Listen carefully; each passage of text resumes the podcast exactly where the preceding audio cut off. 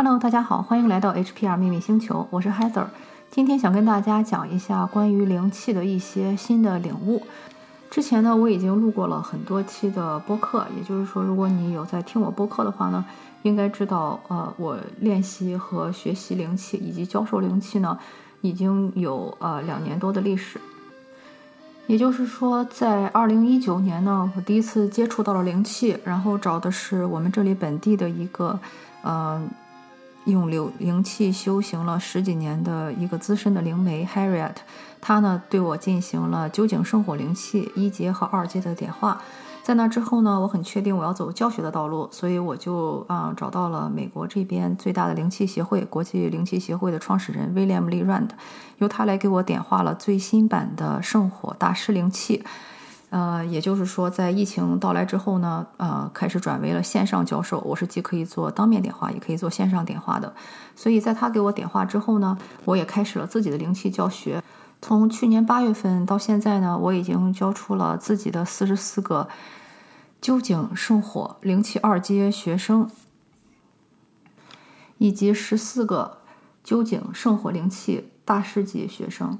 嗯，在这个过程中呢，我个人觉得对我自己的收获非常大，因为就像以前啊，在那些播客里跟大家分享的一样。我觉得灵气呢，首先它是一种非常小白友好的一种学科，就是说，因为它主要是靠老师点化嘛，尤其是在圣火灵气之后呢，它直接是由这个灵气的源头去跟每一个学生去合作，寻找这个学生最为合适的频率去跟他共同合作，嗯，所所以这样呢，就是减少了老师这方面说对于灵气的影响。和避免了可能的污染，所以就是说，每一次不管是我去上灵气课，还是说我教给别人灵气，每一次其实都是一次内力的一次提升。嗯，如果大家看过武侠小说的话，就知道哈，就是武侠小说中大家都知道，虽然你外面的这些招数很重要，比方说你是用宝剑，还是用这个刀，还是用其他的一些兵器，比如说什么长矛啊或者枪之类的。嗯，一方面你外方的这个技巧很重要，但是另一方面更重要的就是你的内内力。也就是说，如果你的内力提升的话，嗯，你那个时候呢，拿什么武器都可以用。而灵气就是一种最好的提升你的内力，因为它就是在一步一步的去帮你的整个身体做清理和净化。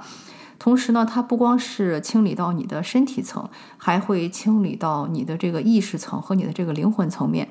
也就是说呢，它不光是清理了当下的你，比如说现在我三十几岁，然后呢，我的身体很健康，所以很多人就觉得我不需要疗愈或者我不需要清理。但是他不知道的呢，就是说，嗯，如果你这一世哪怕是极少数极少数的人说我没有问题，但是呢，也有一种可能性，就是说，在你的其他进行的那些时间点或者时间线，呃，或者是一些其他的一些朝代。比如说，有一些人他有一个前世在唐代啊，或者说有一个时间点在某一个外星球啊，啊，这个时间不明之类的。就是说你在那个时间线受了哪些的创伤或者说伤害呢？这个其实是我们很难觉察到的，因为这种太多太多了，不可能有人说把他们全都啊找出来。所以就是说，我们每一次的这种经验，其实都是类似于在我们的灵魂上呢留下了这么一个呃创伤点或者是一个印记。而灵气呢，它是可以就是。因为它不受空间、时间的限制嘛，所以它是可以去到任何的一个时间点、时间线或者是一个地点的。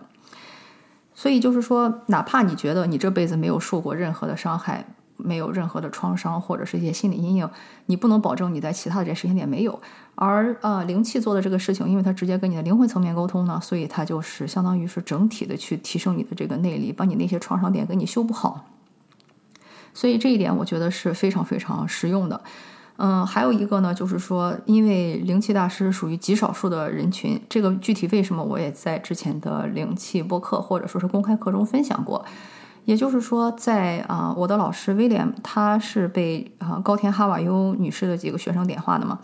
在高田之前的那些老师呢，就是第一，他们每个人教的大师级学生都非常少，像究井先生、像林中次郎先生，还有高田哈瓦优女士，他们每个人带出来的灵气大师都是二十到二十二个左右。所以，首先呢，这个传人传承就是非常少。然后第二呢，就是说高田哈瓦尤女士在教学的时候，她那个时候差不多是二战后的美国，大家都知道那个时候物价比较低，绝大多数人都是挣扎在贫困线上。但是她那个时候呢，她收的灵气大师学费是一万美金。这个换算到今天的购买力，差不多相当于是起码是五十万美金啊，所以说这个不是一般人可以负担得起的。而为什么要这样做？高田女士呢也给出了她的解释，就是她希望说灵气大师是一个很严肃的一个事情，他希望大家可以考虑好了再去 make 这个 commitment，也就是说去遵守这个承诺，去做出这个承诺，而不是说非常嗯当做儿戏，或者是当做一个很无所谓的一个课去上。这也是为什么一直以来灵气大师就是一个极少数的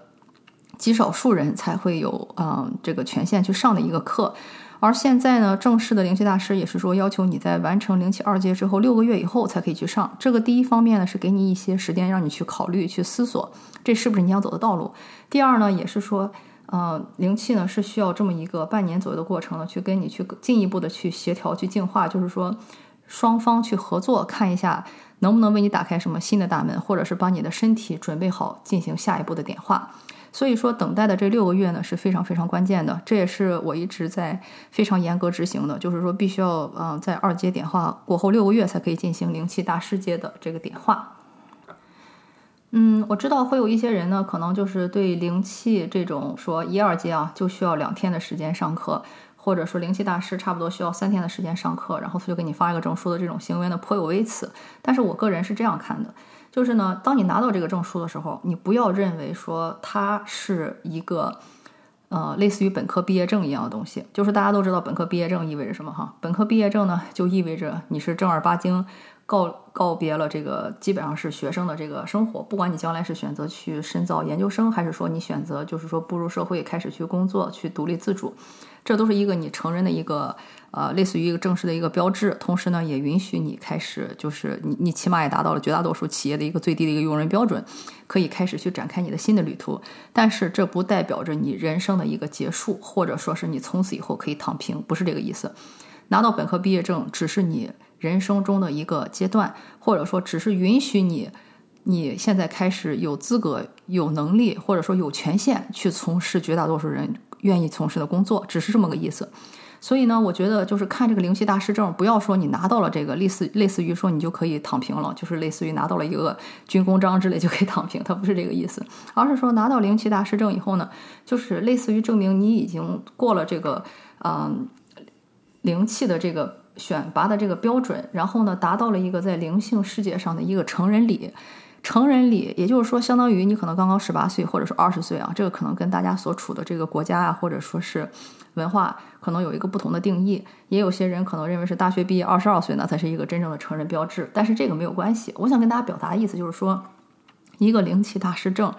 并不代表说你已经功德圆满，类似于是一个终身教职，它不是这个意思啊，它不是代表说你已经成为一个教授了，或者说你从此以后就可以啊校霸学术界或者说是这个灵界，不是这个意思，它只是给了你一个类似于本科学历的东西，告诉你说你现在已经完成了这些最基本的呃一个认证，现在呢你有权限开始去探索新的领域，至于你将来要干什么。这个它其实并不会给你保证，这只是给了你一个必备的一个知识基础，让你可以去探索更多的可能性。就像你说，我可以拿到一个经济学的学士，但是我将来一定要去做一个经济研究员吗？未必。很多人可能去选择做市场部，去做销售，去做一些什么呃管理，或者是营销，或者是去做一些数据分析，这都可以，因为它是给你打了一个基础，它只是告诉你了一些学习的一些基本的一些法门，但是呢，它并不说能一定说。会什么保证你的就业呀，或者说保证你在学业上多么的杰出？它不是这个意思。所以呢，我觉得大家要用一种不同的这个思路去看这个灵气大叔的灵气大师的这个证书啊，它其实更相当是相当于是一个你的一个本科学历，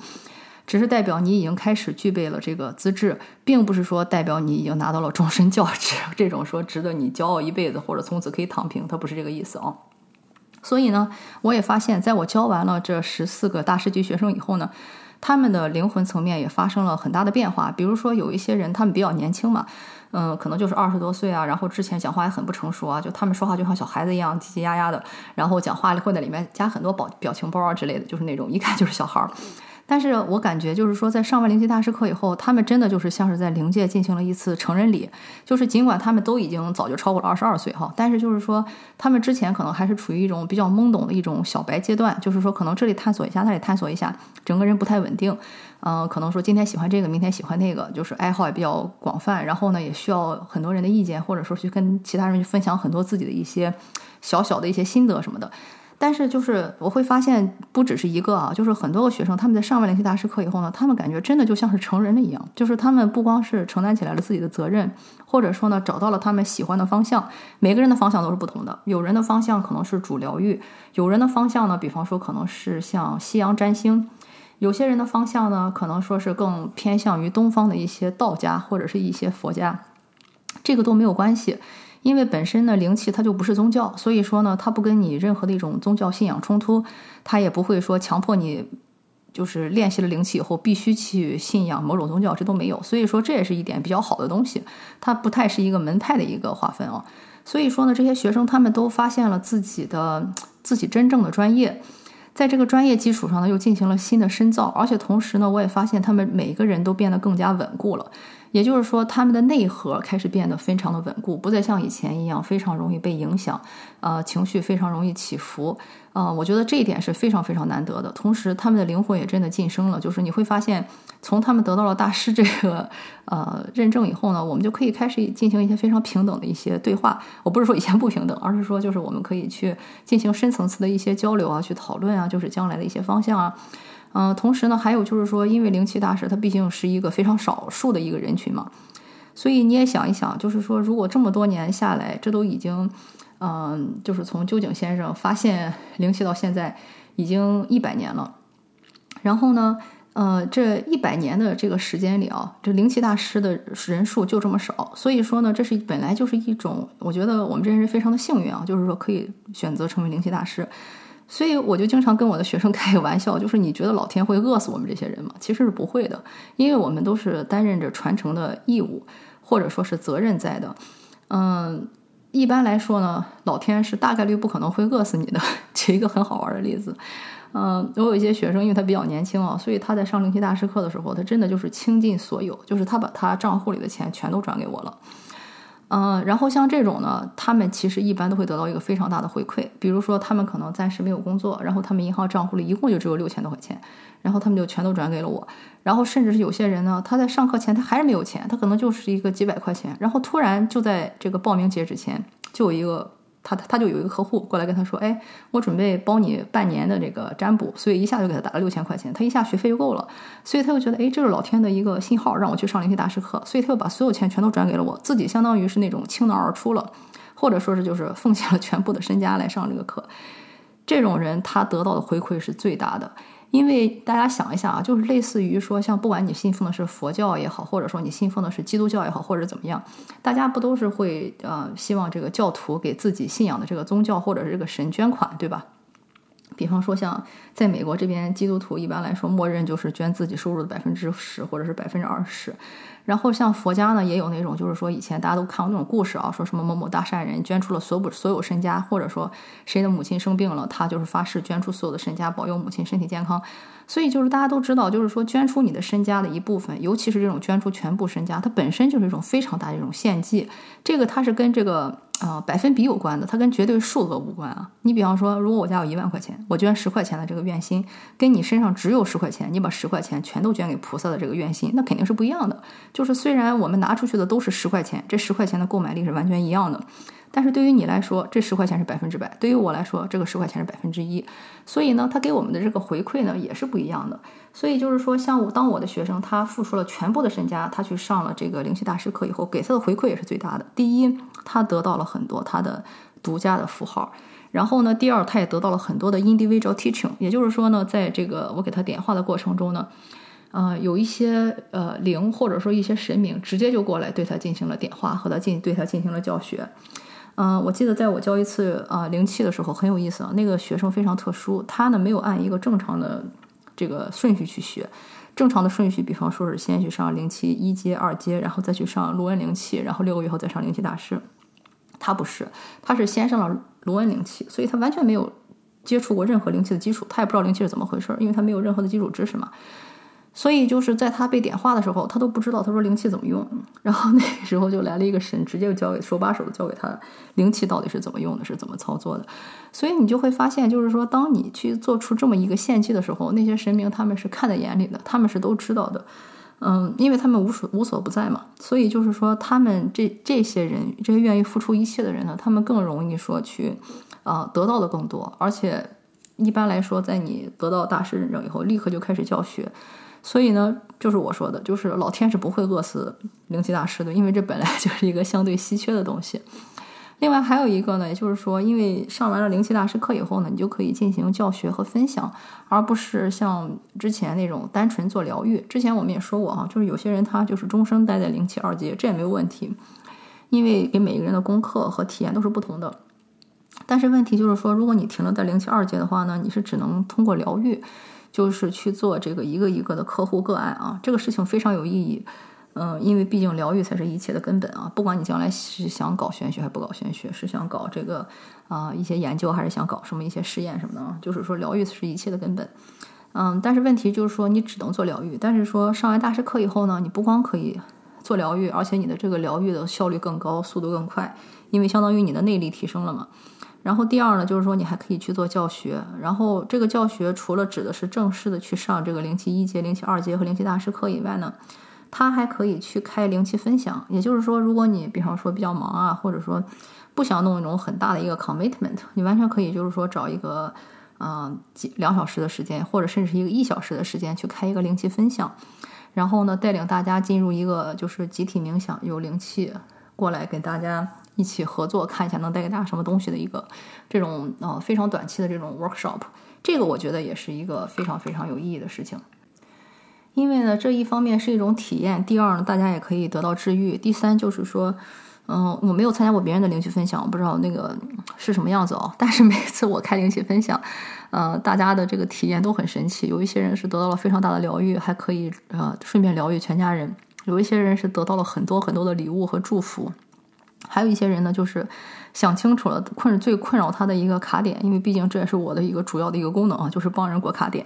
所以我觉得，就是这是灵气大师就是带给我们的啊，就是说，除了自己让自己过上更好的生活、内力提升、灵魂层面的晋升以外呢，还可以去做教学分享和那个灵气分享。我觉得这些都是非常好的。还有一点更好的，就是一个嗯，之前这个是我也是我自己发现的，就是说。每一次我教灵气的时候，不管我教的是灵气二阶还是教的是灵气大师，这都对我自己是一个提升。就是大家都知道，如果你读佛经的话，你的身体会不自觉的清理。然后我每次教灵气的时候，我的身体也是会在不停的清理。就是最直观的表现，就是晚上做梦就会梦见不停的就梦见厕所啊、打扫卫生啊、那个污水横流啊，这全都是身体得到清理，或者说你这一辈子或者之前的一些业力得到清理的一些表现。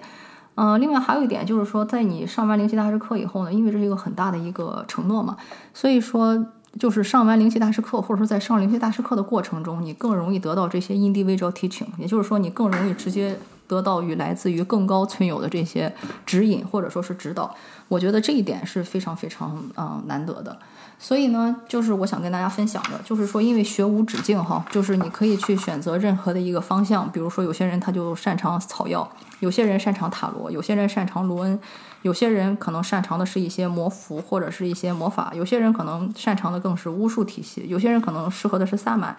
有些人喜欢跟植物沟通，有些人喜欢跟动物沟通啊。这个东西都没有关系，有关系的是什么呢？有关系的就是说，不管你将来的专业是什么，或者你的方向是什么。嗯，灵气呢都是一个非常好的一个入门渠道，而且呢，它相对来说跟其他所有东西相比都非常的安全，因为它并没有说，嗯，跟任何的一个宗教去挂钩。然后同时呢，在点化的过程中呢，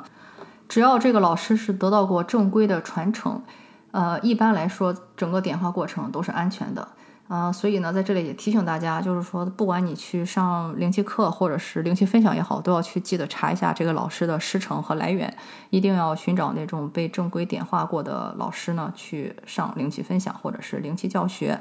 嗯，我在这星期呢会再开一次灵气二阶课程，然后上周刚刚开完了灵气一阶，然后在十二月初呢会再开一次，也就也是最后的一次究竟圣火灵气大师课。如果你感兴趣的话呢，欢迎联系我的微信公众号。啊，并且联系我直接报名之后呢，我将只教我自己的 HPR 灵气一二阶及 HPR 灵气大师课，还有卢恩灵气，不再进行究竟圣火的大师课教授。好，非常感谢大家的收听，希望对你有帮助。我们下次再见。